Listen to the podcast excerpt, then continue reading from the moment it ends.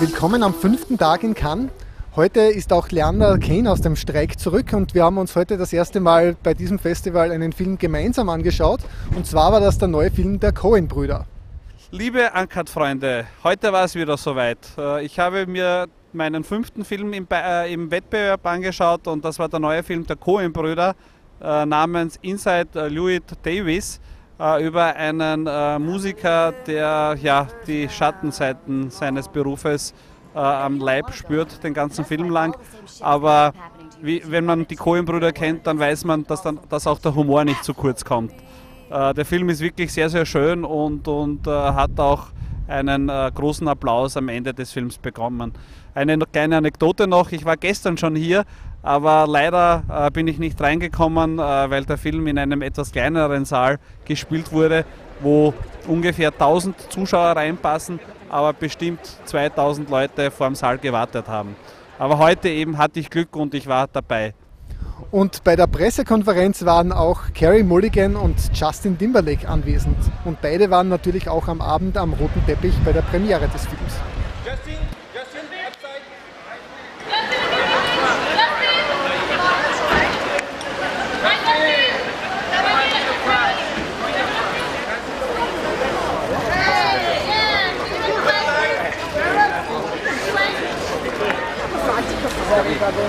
Sorry, Le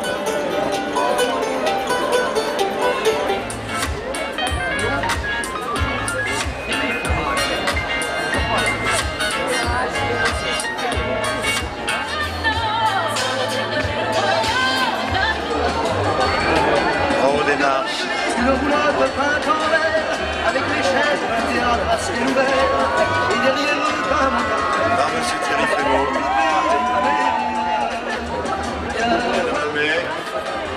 Si vous aimez voir les amours.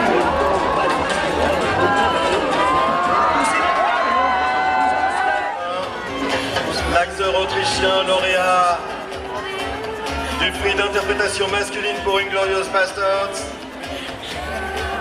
qui a remporté deux Oscars du meilleur second rôle masculin, Monsieur Christophe Waltz.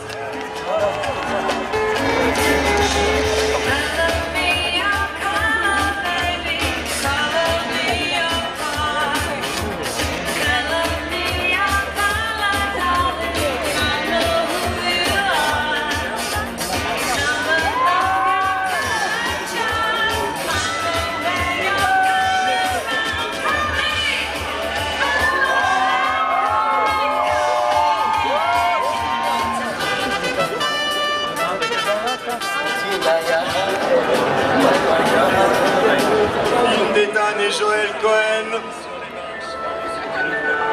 Les réalisateurs palmés de Barton Fink. Deux fois prix de la mise en scène à Cannes pour Fargo et The Man Who Wasn't There.